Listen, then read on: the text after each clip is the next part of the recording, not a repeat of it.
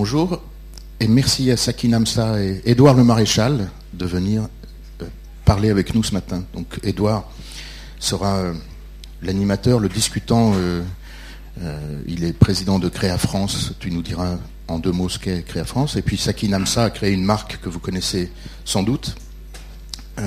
Sakina, ta marque existe depuis plus de dix ans. on a déjà travaillé ensemble à l'IFM, en particulier avec l'exécutif MBA. Absolument, bonjour. Euh, donc Sakina vient des Comores et elle nous dira peut-être euh, tout à l'heure euh, deux mots sur l'histoire de sa marque, mais plus globalement et au-delà de la marque de Sakina, on va parler ce matin de, mode responsable, de mode éthique. Et qu'est-ce qu'on peut entendre par là à travers une pratique qui est, qui est la tienne, Sakina? Donc je vous donne la parole et merci d'être venu ce matin. Donc, euh, juste en quelques mots, je vais présenter euh, du coup Créa France, qui est la raison euh, pour laquelle je suis ici.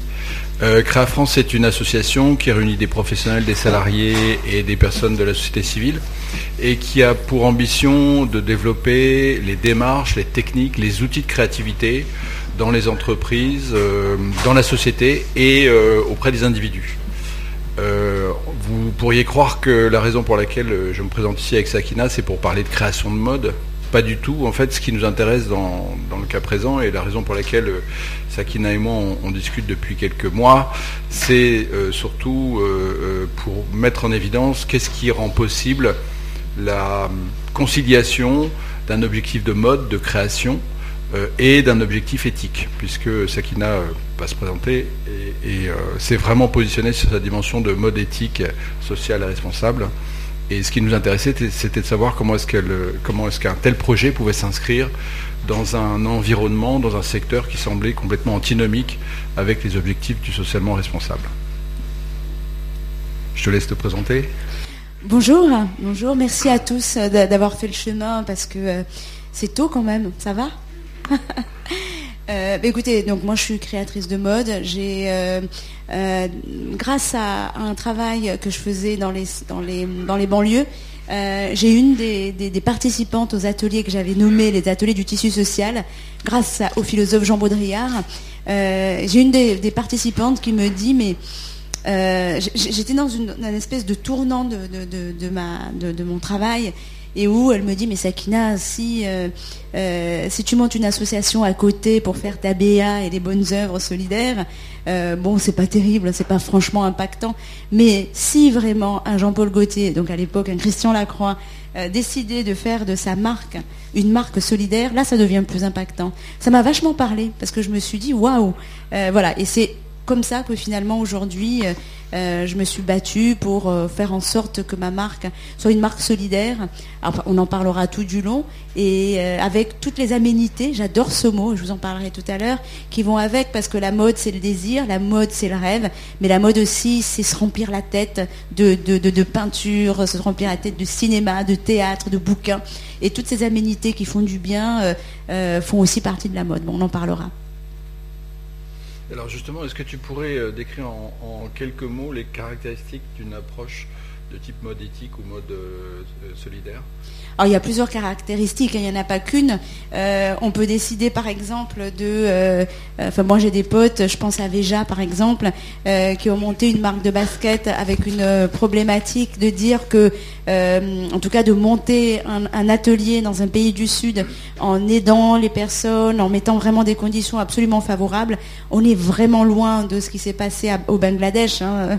On n'est plus dans les. En fait, on a les mammouths euh, qui sont les grands groupes d'aujourd'hui, euh, les carrefours où on dit, où on, dément, où on dit que c'est possible. On ne sait pas qu'il y a eu des étiquettes de telles grandes marques françaises au Bangladesh.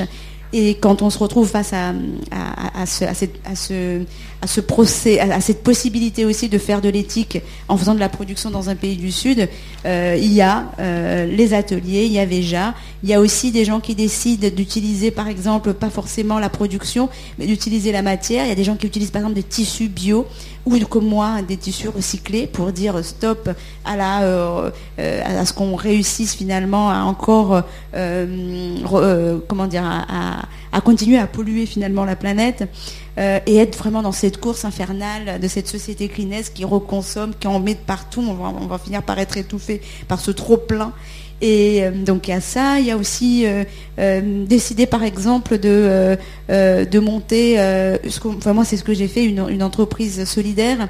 Qu'est-ce que c'est qu'une entreprise solidaire? C'est de dire voilà, moi par exemple moi j'ai décidé de rester en France, sur le territoire français, en me disant qu'il y a suffisamment de pauvreté, je la connais puisque travaillant dans les quartiers où aujourd'hui à Barbès, qui est quand même ce qu'on appelle un quartier politique de la ville, il y a vraiment de quoi faire.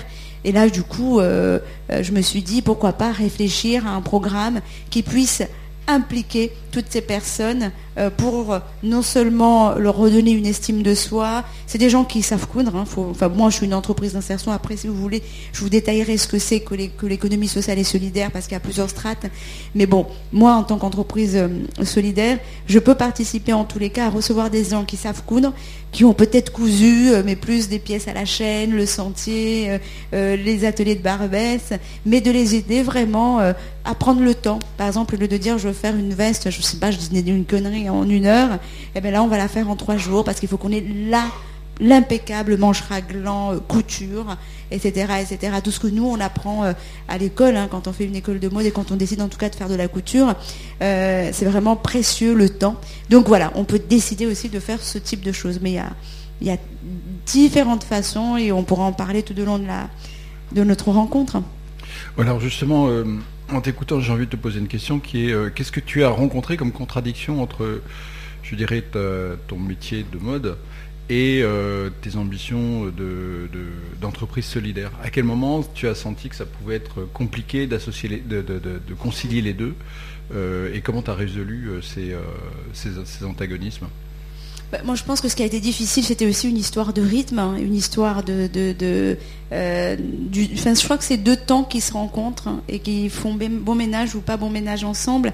Euh, moi, à un moment donné, j'ai rêvé. Je me suis dit, voilà, je monte mon entreprise.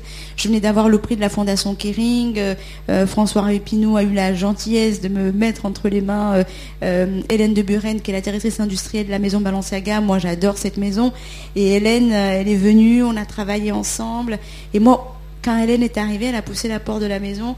Elle me dit mais attends Sakina, c'est extraordinaire, mais tu n'y arriveras pas. Tu n'y arriveras pas. Tu peux pas faire une collection que tu veux vendre aux Galeries Lafayette, que tu veux vendre chez Barney's, euh, euh, qui, est, qui sort de là et qui est réalisé de cette manière. Et c'est là où j'ai compris en fait qu'il y avait un autre temps, qu'il fallait prendre le temps de la formation. Je sais pas si c'est de ça dont, tu voulais. Euh, et il fallait donc prendre le temps de la formation. donc au lieu que ça prenne peut-être six mois, ça a pris deux ans. Et pendant ces deux ans, on avait des premières d'ateliers de chez Saint-Laurent, de chez Balenciaga, qui sont venus, qui ont pris le temps avec les salariés. en fait, bon comment vous expliquer euh, Vous savez bien, la, maison de la couture, c'est un peu une maison de couture, c'est un peu la Formule 1. C'est une équipe de Formule 1.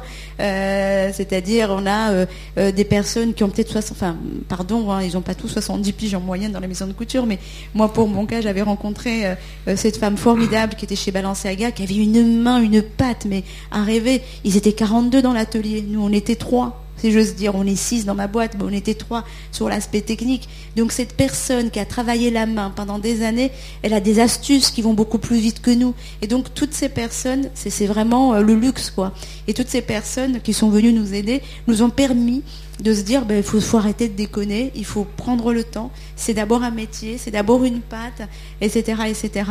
Et euh, on s'est rapproché beaucoup plus des personnes. Par exemple, nous, ce qu'on fait dans l'entreprise, sur le temps de travail, en dehors de la formation technique, euh, par exemple, on se rend compte que les personnes, euh, comment dire, ils savent coudre.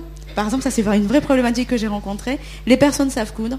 je pense par exemple à un monsieur qu'on appelle Pape, hein, qui est un Sénégalais et qui lui savait coudre. Il s'est monté un patronage, mais dans sa tête, quoi. Mais il est incapable de placer le droit de fil, euh, euh, de mettre la ligne de taille, la ligne de hanche et de le refaire. Mais moi je trouve ça prodigieux, c'est fantastique. Et en même temps, il perd du temps. Parce que voilà, quand on a nos bases, quand on a nos, nos, patronages de base, ça va beaucoup plus vite. Et donc nous, ce qu'on fait, c'est de les emmener vers ça, mais aussi de les emmener, par exemple, quand on, quand il y a quelques personnes qui ne savent pas lire, mais qui ont cette intelligence indiscutable, indéniable, ben on, met sur le temps de travail des cours d'alphabétisation euh, donc ils vont apprendre à lire, à écrire, ce qui est beaucoup plus compliqué parce que quand on a 40 ans, quand on a 50 ans, c'est beaucoup plus dur. Et donc on, adapte aussi le vocabulaire technique de la couture à, euh, je sais pas moi, euh, à, tel, je sais pas, à l'arabe, à tel tel pays quoi. On essaye de, se rapprocher des travailleurs sociaux de Barbès pour mettre tout ça en place. Euh, on suit par exemple sur des problématiques logement, sur des problématiques santé. En fait, ce qu'il faut comprendre, c'est que quand on décide de travailler sur un projet solidaire, c'est d'abord l'homme, c'est l'individu, c'est l'humain. En fait, on est dans une société où on a tout, on a, on a individualisé bien évidemment, mais quand même, c'est tout, c'est d'abord le travail. Le travail, c'est important. Moi, j'adore mon métier, mais c'est d'abord l'homme. Ce sont les hommes qui font la, beauté du geste, qui font le travail, etc. Donc, si on n'en prend pas soin, eh ben, on se retrouve face à des grands, cas de figure comme Orange. Alors, je prends l'extrême, hein, où quand même, on s'est retrouvé avec pas mal de suicides. C'est inadmissible dans une société, euh, euh, occidentale au XXIe siècle. Ce n'est plus possible. Et donc, moi, je pense que le pendant éthique et solidaire amène ce type de réponse. D'accord, voilà, du coup, si je comprends bien, euh, le temps, ça a été euh, un atout extrêmement important, une ressource très forte pour ton projet. Euh, et, j'allais dire, comment est-ce que tu fais du coup pour être prête pour chacune des échéances que tu dois rencontrer dans les saisons de mode? Non, mais en fait, c'est très compliqué. Je, pense que le temps a été un atout, mais aussi nous a pas rendu service. Euh, voilà. Mais comment on fait pour être prêt euh, Ça a été très compliqué. On n'a pas été prêt pendant plusieurs années. C'est-à-dire qu'à un moment donné, il faut mettre son ego de côté, au placard, les défilés au carrousel. à l'époque, quand on les faisait, donc défilés au carrousel dans le calendrier in ou euh, dans une salle rue Comine. Enfin bon, peu importe. Mais tout ça, son ego, on le met de côté et on se met au travail. Euh, et, on se rend compte que la première saison, euh, ben, on a telle personne, telle personne, mais finalement, non, on ne peut pas sortir la collection. Telle autre saison, on se rend compte, oulala, euh, finalement, les, les, coutures nervures sont pas bonnes, etc., etc. Et donc, on prend, on prend, on prend le temps. Et nous, on a mis 3-4 ans pour répondre à ta question. On est revenu sur le marché en février dernier chez, chez BETC, oui, chez Mercedes Serra, au passage du désir qui nous a gentiment invités à venir présenter cette collection là-bas et, où franchement, pour la première fois, j'ai regardé alors Hélène de Buren, donc notre la directrice industrielle chez Balenciaga. Eh, pour la première fois, j'ai vu Hélène avec un smile like that, vraiment, euh, et elle était vraiment ravie parce que on, a vraiment, euh, enfin les, salariés ont vraiment bien travaillé, bien compris euh, où on voulait en venir. Et, et, du coup, là maintenant, on se positionne plus sur revenir, parce que c'est un marché, hein, la mode, euh, par exemple, nous, les défilés, on évite de le faire, même, même si on l'a fait, on trouve que c'est too much, c'est too much.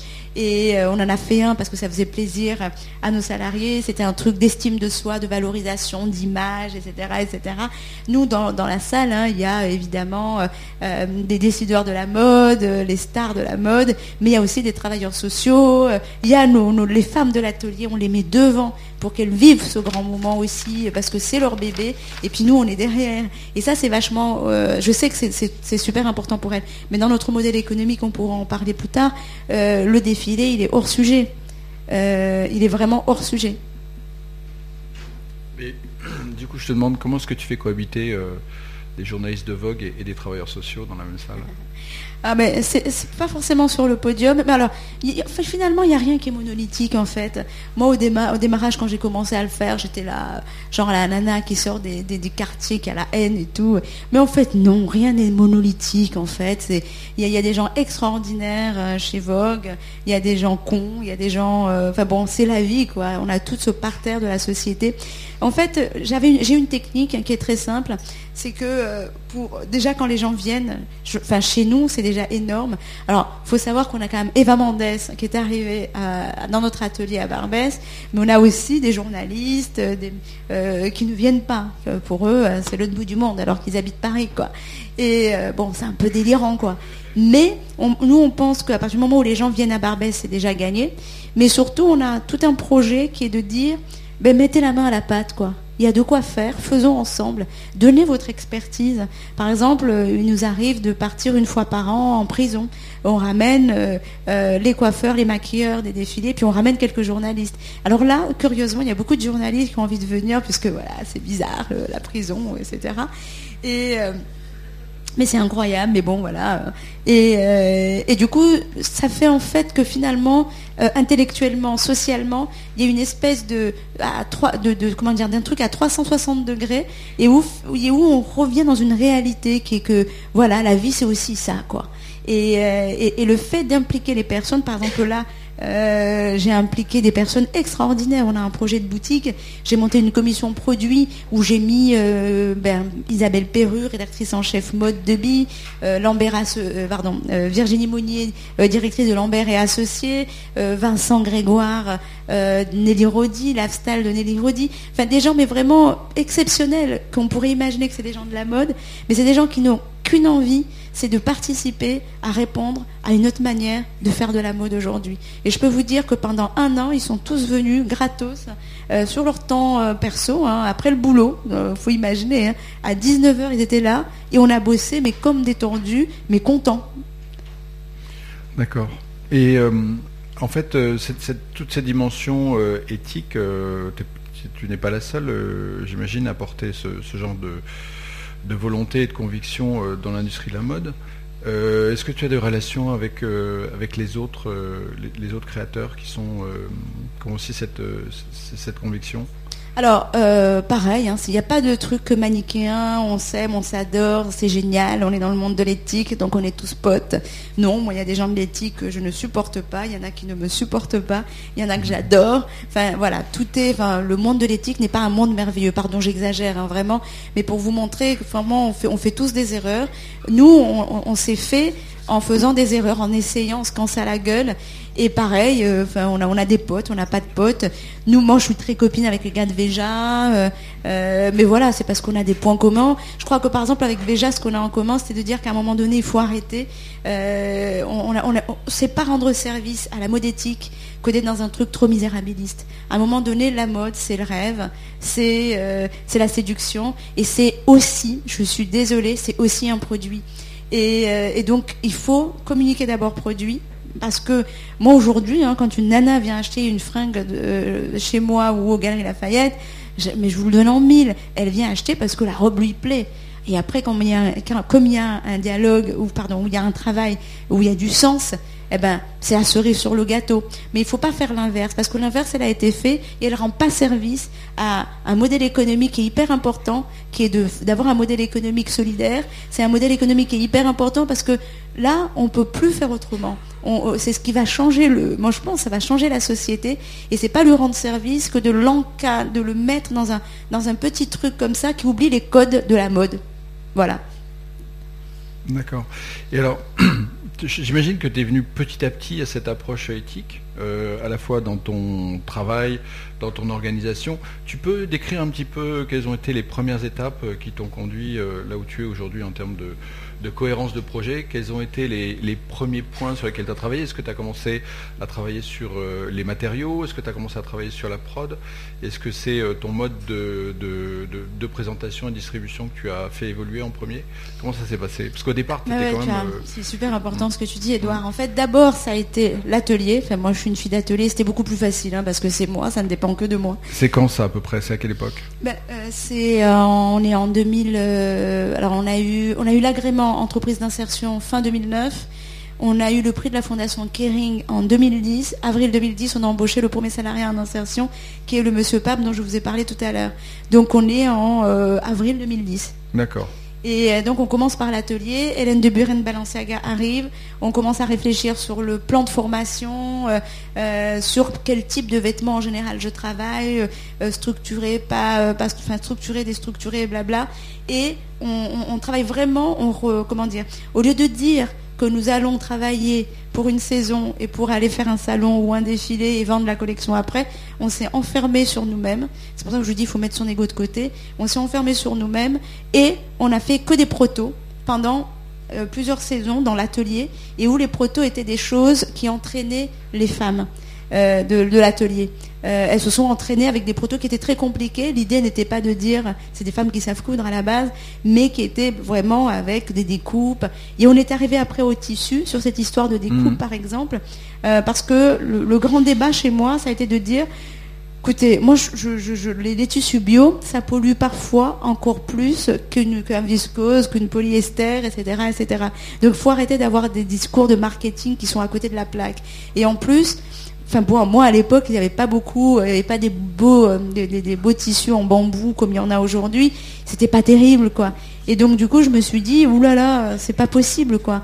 Et c'est là où on s'est mis d'accord avec la, avec Hélène de Balenciaga. On est parti euh, dans le groupe Kering et on a racheté des, des matériaux euh, chez Saint Laurent, chez Balenciaga, etc. Mais des stocks de tissus. Et du coup, on a réfléchi. Finalement, c'est la création. Euh, qui s'est adaptée. Moi, j'a- j'appelle ça une, une, création, une, une écologie créative.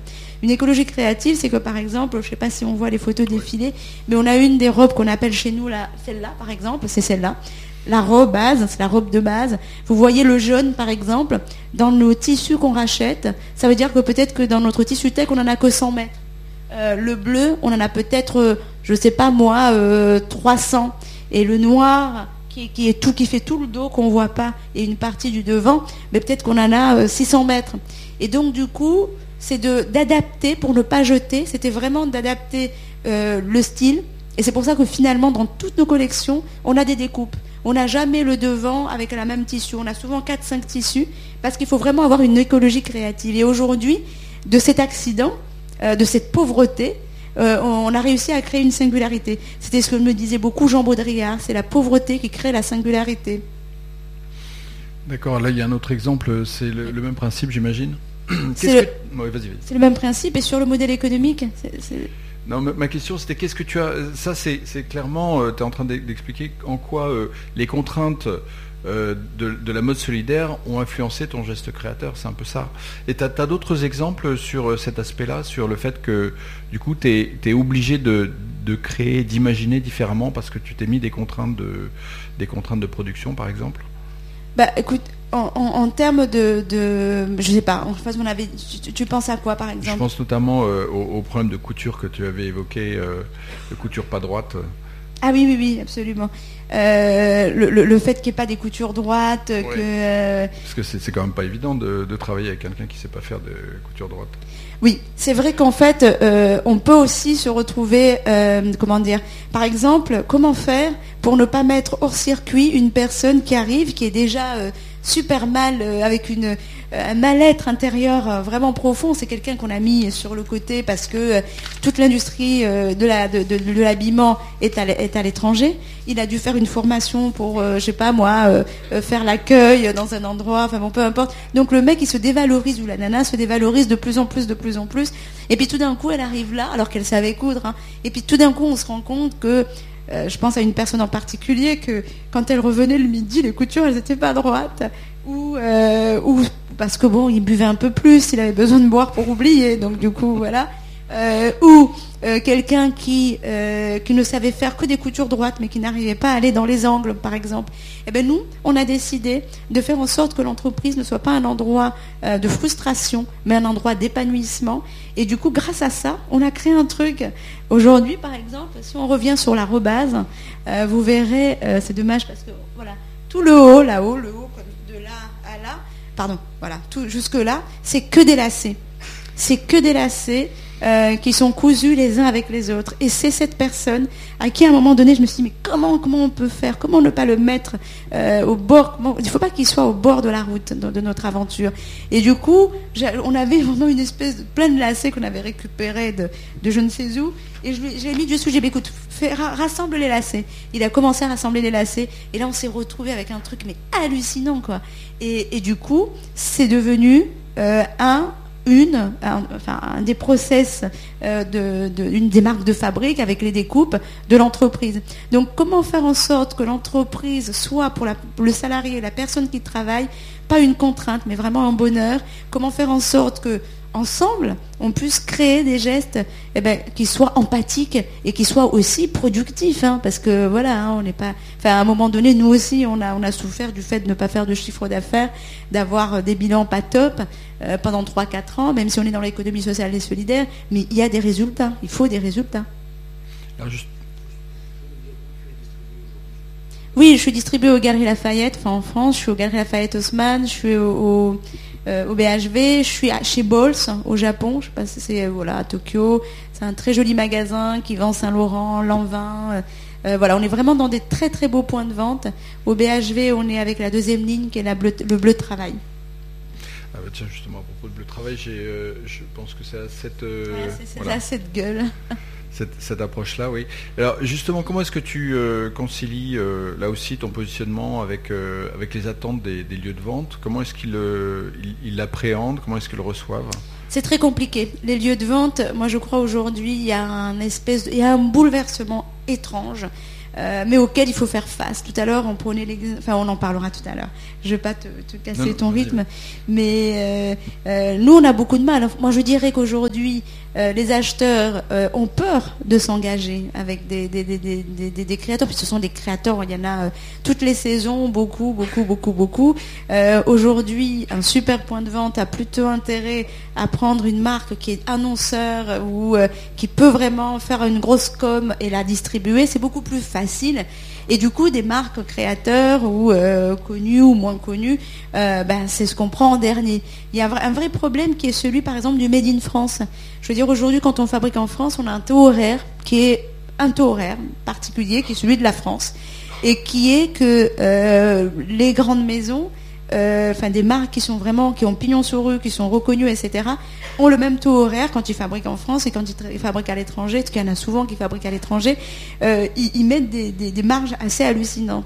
Qui fait que pour des petites marques qui arrivent avec un taux horaire français, on est très cher, et donc l'acheteur, mettez-vous à sa place, hein. il préfère acheter Chanel qu'acheter, euh, euh, voilà, euh, je sais pas moi, Anne Valérie H, voilà, parce que Chanel, c'était le groupe, ou telle marque, parce que voilà. Et donc du coup, c'est très compliqué, tout est pris. Donc nous, aujourd'hui, euh, on a réussi quand même à avoir quelques acheteurs hein, qui sont là, qui sont arrivés au moment où nous sommes revenus sur le marché, mais on n'est pas dupe de ça. On pense qu'il faut réinventer, il faut redevenir autonome.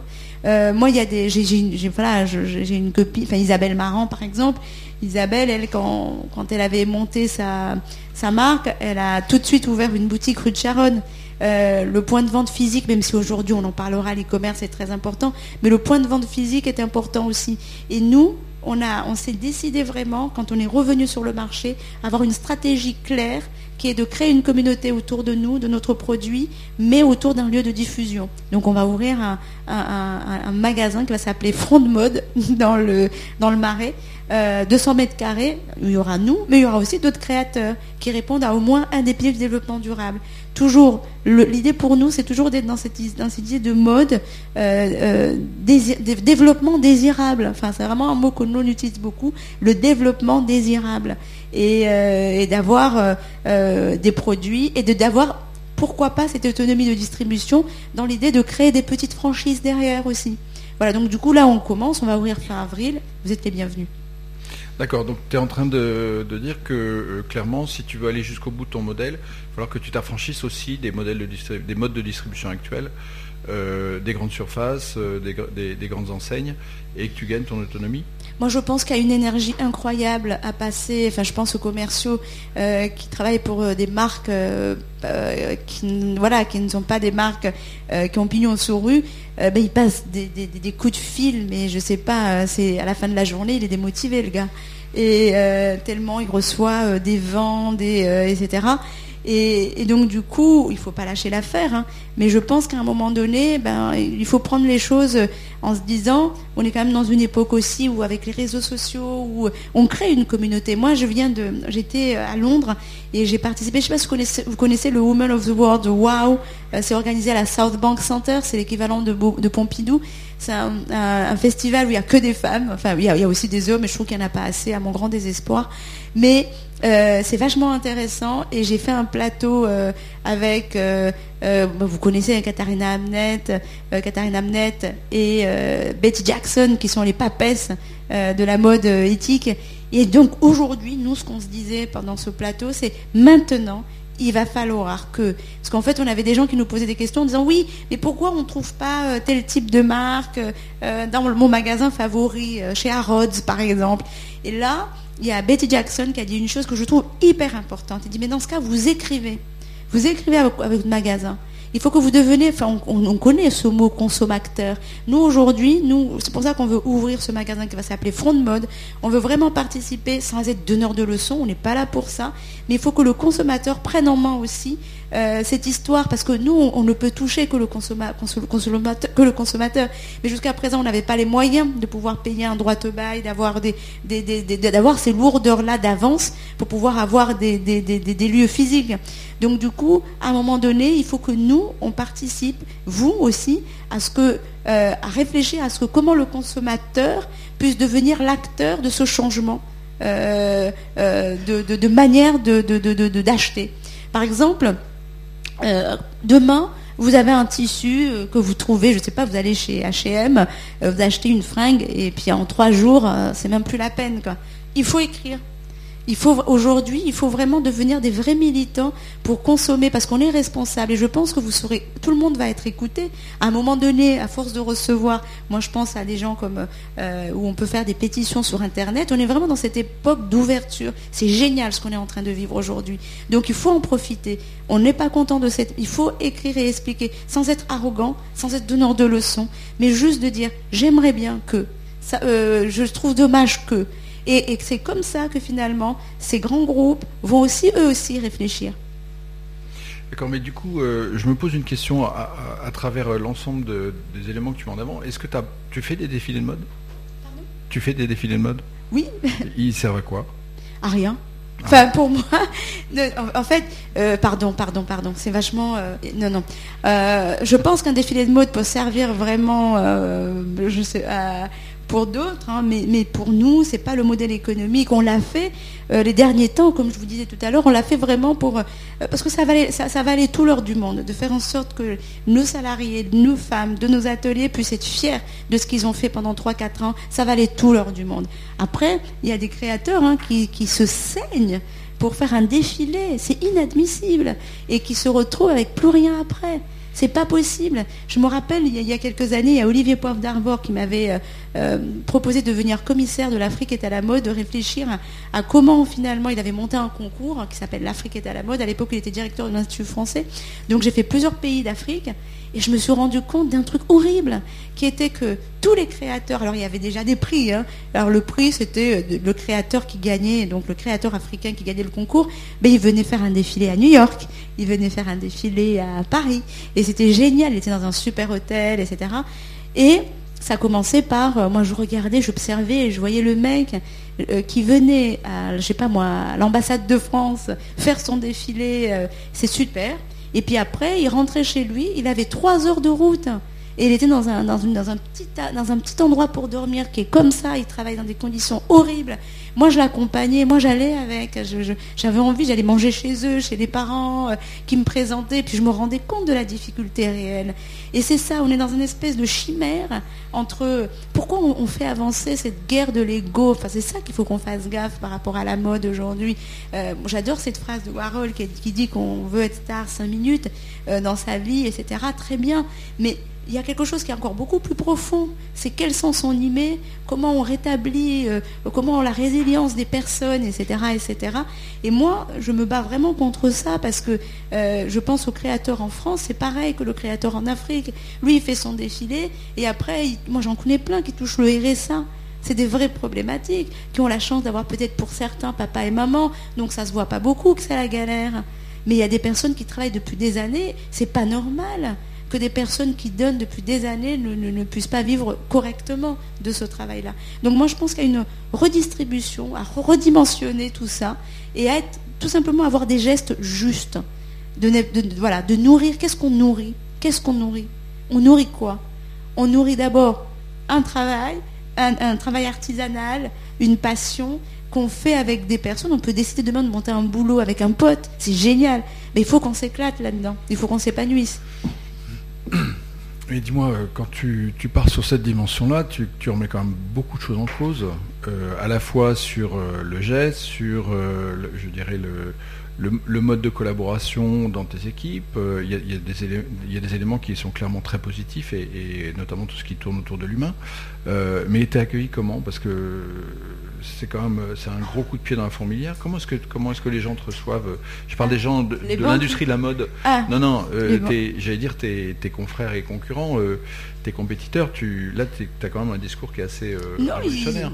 Il n'y a pas de, enfin pour moi en tous les cas pour l'instant on n'a pas de confrontation avec mes, mes concurrents. Enfin mes concurrents directs. Moi, pour moi, mes concurrents à la rigueur directs, ça peut être mes potes, hein, ça peut être Veja, ça peut être Miséricordia, ça peut être enfin, des gens que je connais, et qui voilà. Mais bon, voilà, il euh, y en a qui font du streetwear, il y en a qui font des trucs plus créatifs, euh, plus lifestyle. Enfin bon, voilà.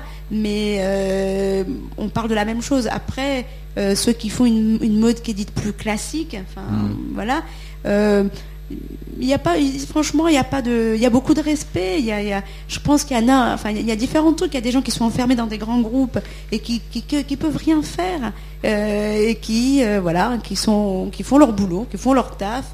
Euh, qui ont des projets à côté. Moi, j'en connais, j'ai des potes qui bossent dans des grandes maisons, ben voilà, qui, qui travaillent, qui surconsomment et qui à côté montent un petit projet personnel parce qu'ils ont besoin d'argent pour vivre etc. Moi, je pense qu'il faut. Enfin, moi, je mets pas en opposition hein, euh, un truc, euh, enfin, comment dirais-je, une mode classique. pardon. Euh, oui, c'est peut-être ça, une mode qui est beaucoup plus classique et une mode qui est beaucoup plus éthique. Je pense qu'on vit dans la même planète, donc il faut faire ensemble. Moi, je pense qu'il y a beaucoup de changements. Il y a beaucoup, vous êtes d'accord, hein, dans les grands groupes, il y a de plus en plus de. Maintenant, il y a des responsables développement durable. Yeah C'est quand même énorme. Donc du coup, voilà, il y a un vrai changement, il y a une vraie prise de conscience. Donc on fait ensemble. Moi, je ne suis pas contre. Je suis juste, moi, dans, l'expérience que je vis, euh, qui est, peut-être pas ce qu'il y a de bien d'ailleurs. Hein. Nous, enfin, question, enfin, on pourrait en parler, question chiffres. Je peux vous dire que ça n'a pas été facile. Hein. Et euh, voilà, je sais pas forcément ce qu'il y a peut-être de mieux comme modèle. Moi, en tous les cas, c'est le modèle qui me convienne, qui me convient à moi, pardon. Euh, justement, parlons chiffres. Comment ça se présente avec les financiers? Parce que j'imagine que tu ne dois pas avoir une attractivité énorme pour quelqu'un qui veut faire des. Alors là, c'est vraiment rock'n'roll. Hein. c'est vraiment le vrai combat. Ben alors, il y a un truc assez étrange, c'est-à-dire que par exemple, nous, on a eu plein de prix. Euh, on a eu, euh, euh, on a eu donc l'agrément entreprise d'insertion. On est, on est vraiment reconnu dans le milieu par l'État, par les, les, collectivités locales, par des groupes hein, privés, etc. Et, et un truc incroyable, l'année, il y a un an et demi, on décide de faire une augmentation de capital et de faire des prêts à la banque parce qu'on revient sur le marché. Pendant 3-4 ans, on n'a pas vendu. Je vous ai expliqué qu'on formait les personnes, qu'on était sur mettre en place notre modèle économique et réussir à mettre en pratique les trois piliers du développement durable dans un projet français. Donc du coup, on est qui, produit en France, qui fait les protos en France, etc., etc. du coup, on était, euh, voilà, on n'a pas eu des bilans positifs on bossait, on avait des. Moi, en fait, la règle, elle était de gagner juste de quoi payer les salaires et les charges, les salaires et les charges. Après, le reste, moi, j'estimais qu'on est une entreprise innovante. On est une, entreprise qui est en réflexion sur un développement d'un nouveau truc, d'un nouveau marché, d'une nouvelle histoire. Et que, voilà. Sauf que, on n'a pas eu, euh, on n'a pas demandé d'aide, enfin bon bref. Donc on a bossé, on a fait notre, travail. Et là, quand on revient sur le marché, on retape par exemple un fonds d'investissement qui est aidé par l'État, euh, qui, nous, qui nous a donné des prix, euh, eh ben, ils nous disent non parce qu'on a eu trois ans de bilan négatif. Mais en même temps, c'est génial. Putain, vous avez fait de l'insertion par l'activité économique, mais c'est hyper intéressant. Vous voulez pas venir parler pour présenter ce qu'on fait euh, dans notre entreprise? On n'a eu que ça. Ça devenait assez insupportable. C'est-à-dire qu'à un moment donné, on est les personnes qui prennent aussi des risques, mais qui sont là pour montrer que ça marche, mais il faut en parler. Mais en revanche, le fonds d'investissement ne suit pas parce que, tout simplement, ils n'ont pas les, comment dire, il n'y a pas les rouages. Ils ont des trucs, ils sont, sont pour rien en même temps. Les mecs, on leur dit, voilà, aujourd'hui, pour euh, investir dans une boîte, il faut ça, ça, ça. Et puis nous, on répond pas. Mais ils sont dans la merde parce qu'ils veulent de plus en plus investir dans des, boîtes d'économie sociale et solidaire. Donc ils, ils se rendent compte qu'ils investissent pas beaucoup. Leur fonds d'investissement, ben, il y a plein d'argent. Sauf qu'ils n'arrivent pas à trouver beaucoup de, boîtes qui sont armées euh, pour répondre à, à, ça. Parce qu'à un moment donné, on a d'autres engagements. Après, on a des boîtes qui ont eu un autre modèle économique que nous, qui ont décidé de faire du business tout de suite euh, et qui se sont installées dans les pays du Sud. C'est beaucoup moins cher en termes de salaire. Hein. Dans certains pays, hein. euh, je peux vous dire, c'est 130 euros le salaire moyen. nous, c'est pas la même chose. Hein. Et, du coup, on avance, on a plus d'ouvrières. Quand on va vendre des vêtements dans les pays du Nord, je ne sais pas moi, entre 300 et 600 euros selon la gamme ça va, on rentabilise tout ça dans le modèle économique. Donc pour nous, quand on est voir, allé voir les banques, ça a été un vrai combat. On a réussi à trouver euh, trois investisseurs, un privé et deux euh, fonds d'investissement et une banque. Mais je ne dis pas combien on en a rencontré. Mais aujourd'hui, euh, malgré, malgré, pardon, nous on est allé voir les banques après être revenu sur le marché, c'est-à-dire qu'on est arrivé avec un chiffre d'affaires plutôt hallucinant, un bon de commande qui était plutôt bon sur euh, le, N, mais le, sur l'année en cours. Mais les années précédentes n'étaient pas bonnes. Donc on avait beau leur expliquer, regardez, on a fait notre salon, on a un métier saisonnier, on a des super commandes. C'est quand même euh, génial. Ben non, parce qu'ils doivent étudier les bilans des années précédentes. C'est la vie, c'est comme ça que c'est construit. Moi aujourd'hui, je participe de plus en plus. Enfin, ça m'a fait rire parce que je me suis retrouvée à, dîner à Bercy avec Michel Sapin et où il fallait raconter euh, où est-ce qu'on en est, blablabla, et où moi j'ai parlé de ça. Je crois qu'aujourd'hui, si on, si on veut vraiment changer les manières de faire, il faut aussi que le, les politiques, l'économie donnent les moyens à ces fonds d'investissement de pouvoir soutenir des projets comme nous. Moi, je vous souhaite, hein, je ne sais pas euh, euh, quelles, quelles, sont vos études, ce que vous faites, si vous décidez de faire un projet comme celui-là, j'espère que les combats que nous menons aujourd'hui, et qui sont des combats à mener aussi auprès des investisseurs, et pas que euh, ben, puisse vous servir. Donc là, tu estimes que, grosso modo, euh, l'investissement devient possible à partir du moment où tu as un soutien politique, finalement mais euh, c'est bizarre. Alors c'est marrant ce que tu dis parce que, enfin bon, c'est pas très sympa par rapport à nos investisseurs. Mais nous, par exemple, on, a une anecdote. On ne dira pas les noms. une anecdote, c'est que on a réussi à avoir quand même trois investisseurs. Très bien. Ces trois investisseurs, le, troisième, qui est, un, investisseur solidaire aussi, euh, lui, il, met des conditions suspensives énormes.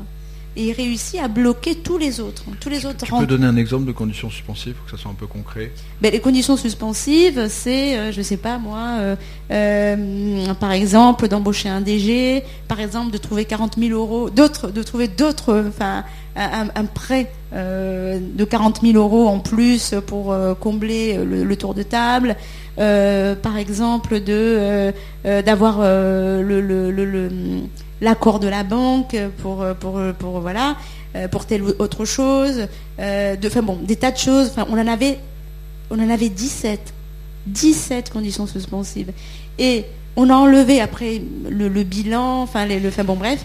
Et l'idée, était, nous on est revenu vers eux quand on en a enlevé une, allez, quand on est arrivé à une dizaine, on s'est dit est-ce qu'on peut les lever et, faire entrer les C'est dangereux quand on a un métier qui vend donc euh, pendant six jours l'été et pendant six jours l'hiver, on n'est pas la boulangerie qui vend tous les jours hein, et qui tous les jours vend quelque chose. Donc du coup, quand on loupe une saison, c'est ardos. Donc nous, on a loupé une saison et on, a loupé une deuxième et là, on est venu leur dire attendez, on a levé on en a levé dix là. Est-ce que les autres, ils peuvent pas attendre ou les faire ensemble? Bon, ils n'ont pas voulu. Et il s'est passé un truc. Là, il y a la Fashion Week qui s'est passée euh, bah, il y a une semaine et demie. Moi, j'étais sur les genoux parce que j'essayais de construire quand même une collègue. Et j'appelle un, politique et je lui dis écoute, là, franchement, c'est porte nawak, c'est pas possible. Et j'explique. Et j'avais jamais expliqué parce que je, franchement, je, trouve que c'est pas de leur. Euh, ils sont pas responsables, les personnes des fonds d'investissement, de mettre ce genre de choses. Et je lui dis, c'est pas possible. Bon.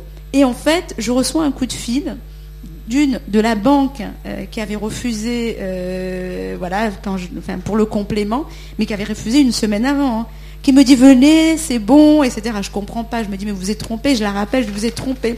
Non, non, non. On a trouvé des solutions. Venez. Deuxième, J'ai le mec du fonds d'investissement qui, lui, m'avait mis les, les, 17 conditions suspensives, qui me dit non mais c'est bon, on va pouvoir les lever, tout va bien. Je dis c'est pas possible. Et puis en trois, j'ai le politique qui me dit qu'il a appelé pour savoir qu'est-ce qui se passe, etc. Je trouve ça inadmissible aujourd'hui de se retrouver dans, dans, dans, ce genre de choses. Je suis contente, c'est génial, mais c'est bizarre quand même comme, euh, comme, comportement. Mais bon, en tous les cas, moi je pense que, bon ça c'est anecdotique, anecdotique, pardon, c'est pas ce qu'il y a de, euh, plus important. Je pense que le plus important c'est le travail sur le terrain, c'est aussi de travailler pour le collectif, de, réussir à, se mettre autour d'une table, de réfléchir, de voir comment on peut transformer ces difficultés pour qu'à un moment donné on les lève. Parce que finalement, il n'y a personne qui est tout noir ni tout blanc. Moi, je ne suis pas la gentille et les, investisseurs les méchants. À un moment donné, il y a des difficultés qu'on se met, qu'on peut en tous les cas essayer en dialoguant et en restant dans la loi. De, faire en sorte que ce soit beaucoup plus réalisable pour tout le monde, que les investisseurs et les banquiers soient protégés, mais que les, les, porteurs de projets euh, puissent ne pas perdre d'argent aussi. Alors justement, euh, je vais faire un peu l'avocat du diable, mais les, 17 conditions suspensives, enfin celles que tu as mentionnées, c'était aussi des conditions suspensives qui étaient euh, aussi pour te protéger, parce qu'avoir un DG, euh, donc j'imagine quelqu'un qui soit un peu orthodoxe d'un point de vue vue comptable, d'avoir un petit peu plus dire de, trésorerie pour démarrer, c'est peut-être des éléments de bon sens. absolument. Et c'était super important parce qu'aujourd'hui, en tant que créatif, on a besoin de ce binôme. Hein, on le sait tous. Hein, c'est ce qui fait que ça marche, euh, finance et créatif. Et euh, c'est vrai, moi, pour moi, je trouvais ça hyper important. Mais on va pas me demander d'embaucher un mec à un, prix incroyable si j'ai pas l'entrée euh, des fonds d'investissement. C'est impossible. Je veux dire qu'à un moment donné, c'est là où je parle de dialogue. on peut, moi, je comprends, et c'est une protection, mais c'est pas me protéger quand on ne débloque pas l'argent et qu'on me demande d'embaucher une personne en CDI en plus. Non, mais attends, faut pas déconner quoi. Et c'est là où il y a un, voilà, moi je suis pas en train de dire, oh là là, fuck, c'est pas possible, pardon, c'est pas possible. Je suis juste en train de dire, faisons les choses mais d'une manière intelligente. Alors, tu as eu, je crois, la tentation à une époque de chercher d'autres sources de financement. Là, je vois, euh, j'ai récupéré ça sur KissKissBankBank. Euh, tu as essayé de financer, je crois, c'était un défilé euh, pour, à travers euh, donc, euh, les réseaux sociaux et le, crowdfunding. Tu, peux en parler bah, Bien sûr. Alors, d'abord, ça a été ici, à l'IFM. Hein. D'accord. Ça, a été ce. Mais d'ailleurs, je sais pas si. Parce que pour la mode, c'est assez compliqué en tous les cas, j'ai l'impression, pour. Pour faire un kiss kiss. Enfin bon, il y en a eu, mais je crois qu'il y avait, il y avait, il y avait qui, il y avait, il y avait Anne Valérie, il y avait moi, il y avait.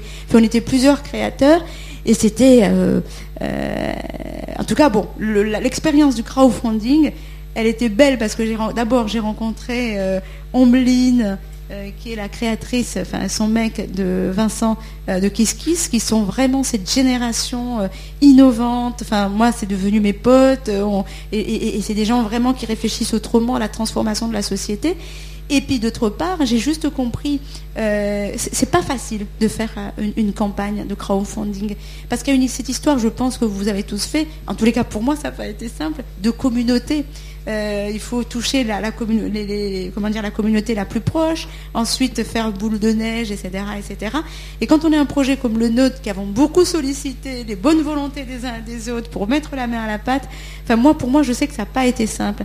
Mais je trouve que c'est une solution qui est hyper démocratique, qui est vraiment importante, surtout euh, pour, euh, pour des créatifs, face à ce qu'on vient de dire, hein, ces grandes, à ces grands groupes.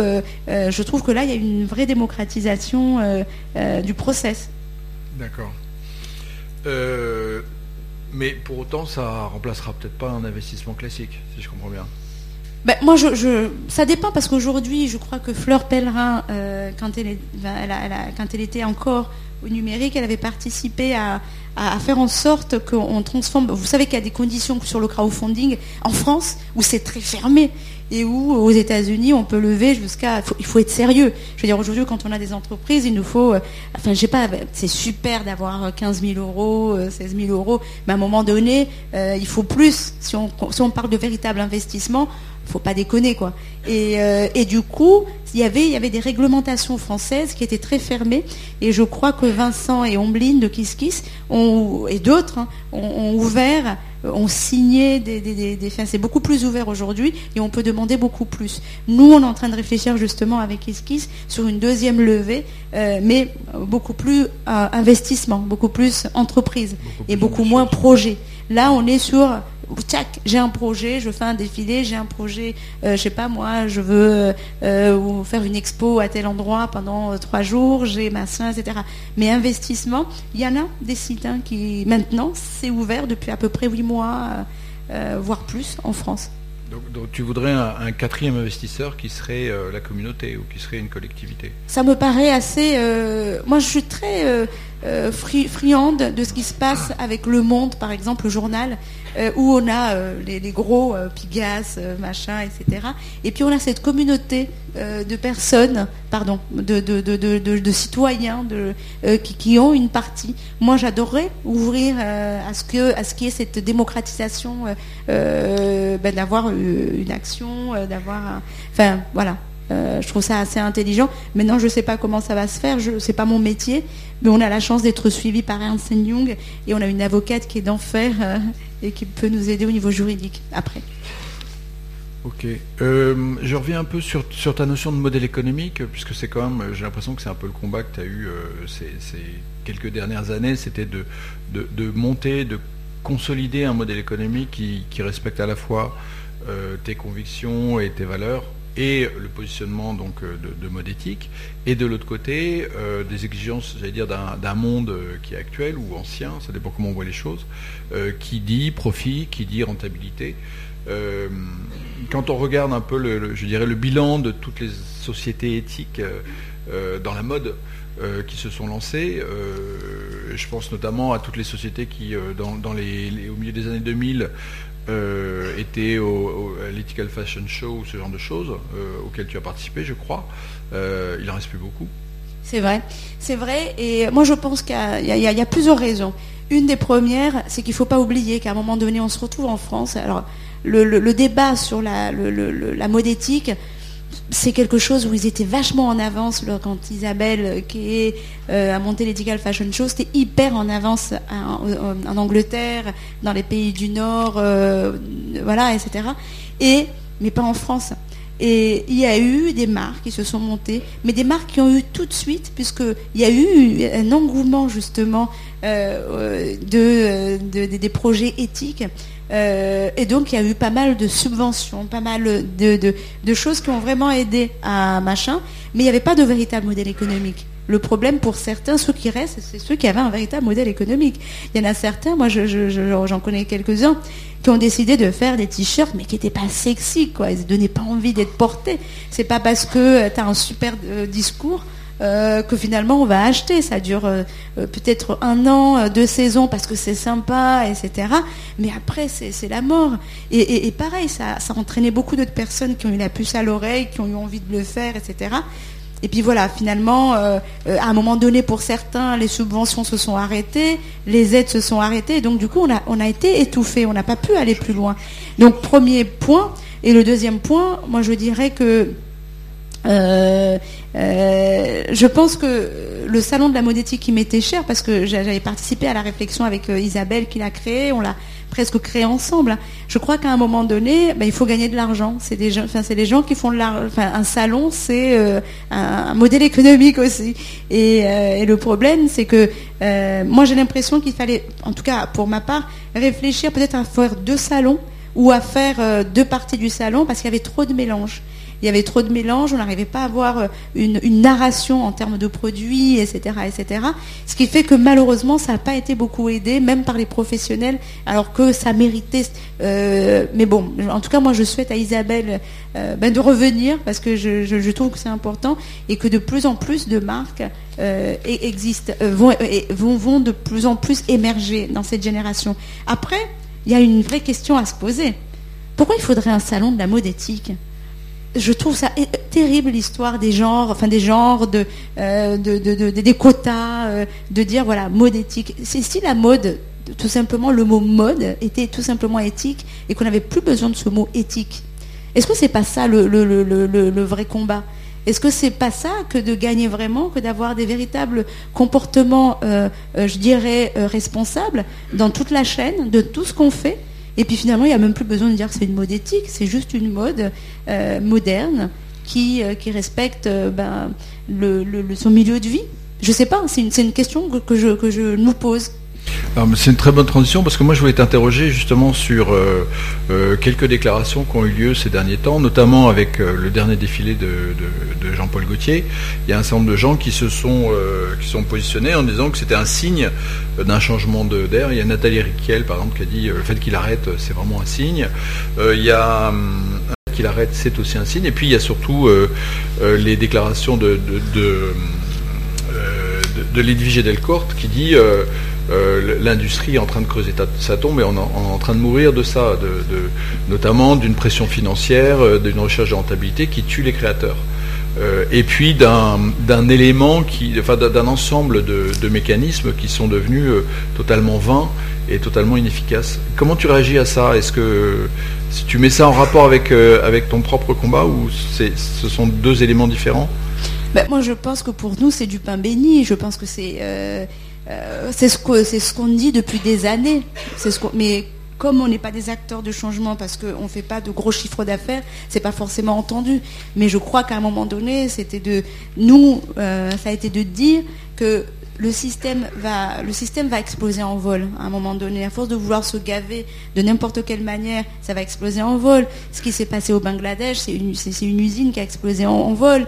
Enfin, c'est pas possible, qui a explosé en vol dans le sens où elle faisait du profit, du profit, du profit pour, mais contre euh, la dignité, euh, la vie de certaines personnes. À un moment donné, il y a une bombe qui a explosé.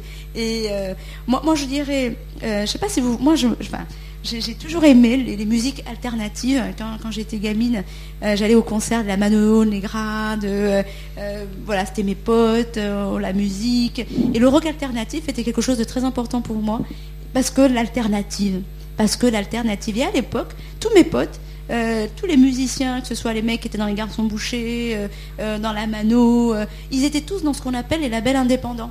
Et il y avait une véritable guerre qui était, mais militante, entre les majors, compagnies, et les petites boîtes indépendantes. Je ne sais pas si vous avez entendu, vous vécu ce moment, enfin connu ou entendu parler de ces moments-là.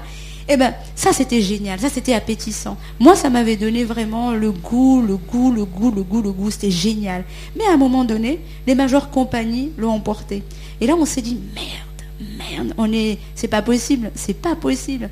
Et moi, et à un moment donné, aujourd'hui, je me suis dit, Enfin, il y a quelque chose de génial qui est en train de se passer pour la musique. Enfin, moi, la musique, c'est quelque chose euh, qui est très important pour moi. C'est ce qui me donne euh, envie de faire des collections.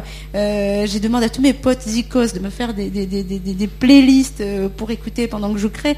Et c'est la vie pour moi, la musique. Et là, aujourd'hui, j'ai une, par exemple, j'ai une, une, copine qui est chanteuse qui s'appelle Imani. Et elle, elle va, quand elle va, enfin, quand, enfin, ce qui lui rapporte de l'argent, c'est physique, c'est sa voix, c'est quand elle va en tourner. C'est-à-dire qu'aujourd'hui, les majeures compagnies sont en train de changer de modèle économique. Ils ont carrément arrêté, puisque le disque, aujourd'hui, avec les téléchargements, etc. Et finalement, c'est l'humain. Putain, mais c'est génial. C'est génial. C'est l'humain. C'est-à-dire, aujourd'hui, ce qui rapporte de l'argent, c'est toi, tu arrives, tu te mets sur scène avec ta guitare, tes icos, et puis voilà, tu joues et tu tournes. Tu vas à Avignon, tu vas, euh, je sais pas moi, à New York, tu tournes, tu tournes, tu tournes. Ça, c'est quelque chose de nouveau. Et moi, je me dis, regardons, parce que nous, dans la mode, il faut qu'on regarde ça. moi, ça, c'est pour ça je me dis, je reviens, il faut revenir à l'atelier, revenir aussi à être ben, un petit commerçant. Hein. Moi, je, voilà, je suis une petite commerçante, je suis une femme d'atelier, une petite commerçante qui ouvre. Voilà, c'est vraiment de, de revenir à un sens du geste, des pratiques qui sont, euh, en tous les cas, maîtrisées, mais qui permettent tout simplement que l'ouvrier fabrique et il le donne à une personne qui le vend et elle arrive au consommateur. Je ne sais pas, peut-être que je me trompe, mais je pense qu'on va de toute façon réinventer une autre manière de.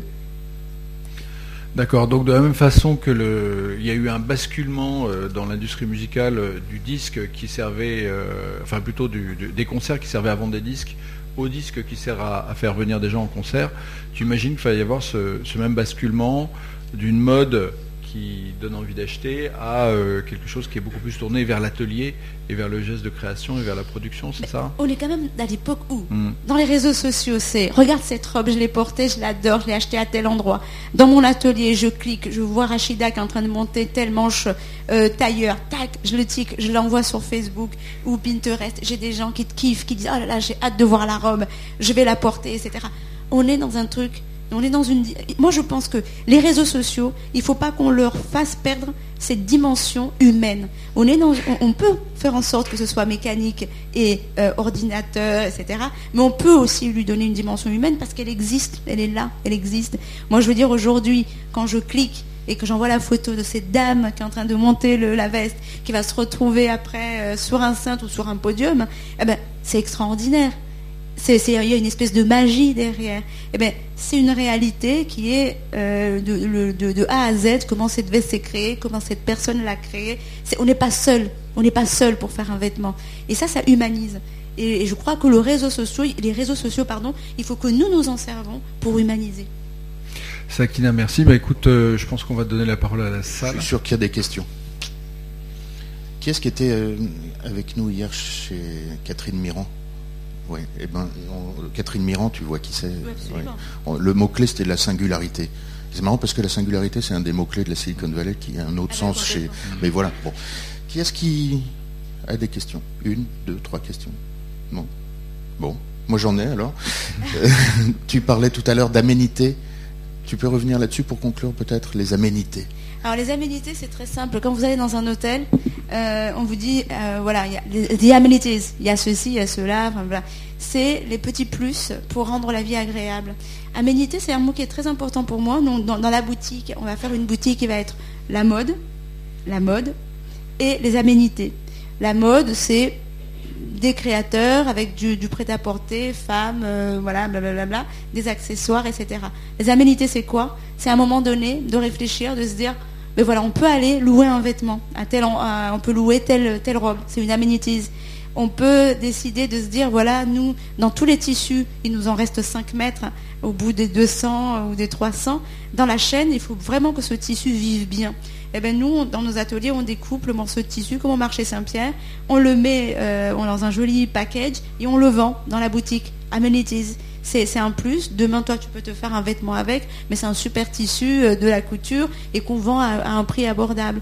C'est d'imaginer euh, euh, ouvrir la possibilité de notre, boutique et un endroit où il n'y a que du coworking, on a un plumassier, un brodeur qui sont là, qui travaillent, qu'on peut voir, qu'on laisse tranquille travailler. Mais c'est le plus qui montre que notre métier, c'est aussi un métier de savoir-faire. Et on peut juste regarder, prendre le plaisir de l'œil à. Euh, c'est, euh, je sais pas moi, c'est la possibilité de pouvoir venir utiliser l'imprimante 3D parce qu'il y a des chemises sans boutons qui sont vendues ou des robes sans boutons, et, eh ben, et de venir fabriquer son bouton et de pouvoir euh, aller les recoudre chez soi. C'est des choses qui créent l'altérité entre la cliente et nous. Et surtout quelque chose qui est très important, nous on a voulu dans la boutique, d'ailleurs j'en parlais à Lucas, on, cherche, si ça vous intéresse, on va ouvrir fin avril, si vous voulez nous, nous, aider, venir, euh, enfin bon, participer, euh, euh, enfin bon, en fait on, cherche un groupe pour travailler sur, la fin de l'ouverture de la boutique. Je vous expliquerai pourquoi après. Mais par exemple, euh, tout de suite, on s'est dit, on a plein de créateurs, on a Andrea Cruz, enfin des gens que j'aime.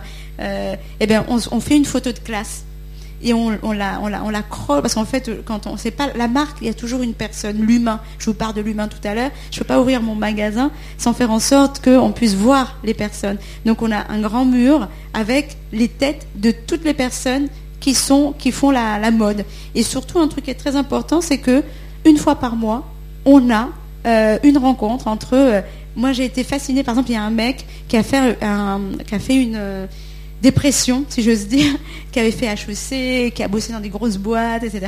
Mais il n'en pouvait plus. Il était mais borderline, quoi. Et un jour, il, décide de faire une formation. et puis finalement, il décide de monter une boîte de savon il ouvre une entreprise, enfin une usine où il fabrique le savon, il fait la formation, il fabrique des savons à Montreuil, mais qu'il fait bio, etc. Mais c'est une histoire mais extraordinaire. Et du coup, moi, ce qui m'intéresse, c'est de faire en sorte qu'une fois par mois, eh ben, il y ait un journaliste, un créateur, et puis les clients qui viennent le rencontrer pour comprendre qu'il y a quelqu'un, il y a un homme ou une femme derrière cette histoire. Et puis il y a aussi des tripes, quoi. Le mec, il met ses tripes vraiment dans, dans cette histoire. Et ça, je trouve ça passionnant. C'est ça les amenities. Chez nous, on, a des, des box beauté, des, des, trucs de do it yourself. Voilà. Peut-être deux ou trois éléments pour, pour finir, ah, parce qu'il est déjà. Ah, voilà. Où? Qui? Ah, ou peut-être pas. Non, non, pardon. Non, bon. Euh, tout le monde est allé rue des Gardes. C'est bien la rue des Gardes. Hein. Tout le monde est allé rue des Gardes, à la Goutte d'Or. Vous connaissez pas la rue des Gardes Marie, tu connais la rue des Gardes Parisianisme connaît la rue des Gardes. Alors, deux mots sur la rue des Gardes, peut-être, euh, euh, pour inciter tout le monde à y aller. Ah bah à la Goutte d'Or, avant le, front de mode du Marais. Alors, 6 euh, rue des Gardes, en fait, c'est un projet de la ville de Paris, de la Fédé et de la région Caisse des dépôts. Euh, oui, ils ont réuni euh, une quinzaine de créateurs très différents. Donc, il y, a des personnes qui travaillent. Par exemple, il y a Lily Latifi qui est plutôt sur l'intérieur. il y a des sacs, Donien. Il y a Marcia de Carvalho qui fait des vêtements. Que Donien, oui, qui est un ancien de Qui est un ancien de l'IFM. voilà, donc l'idée était de se dire que quand on se promène dans cette rue, il faut qu'il y ait une diversité de produits. Voilà.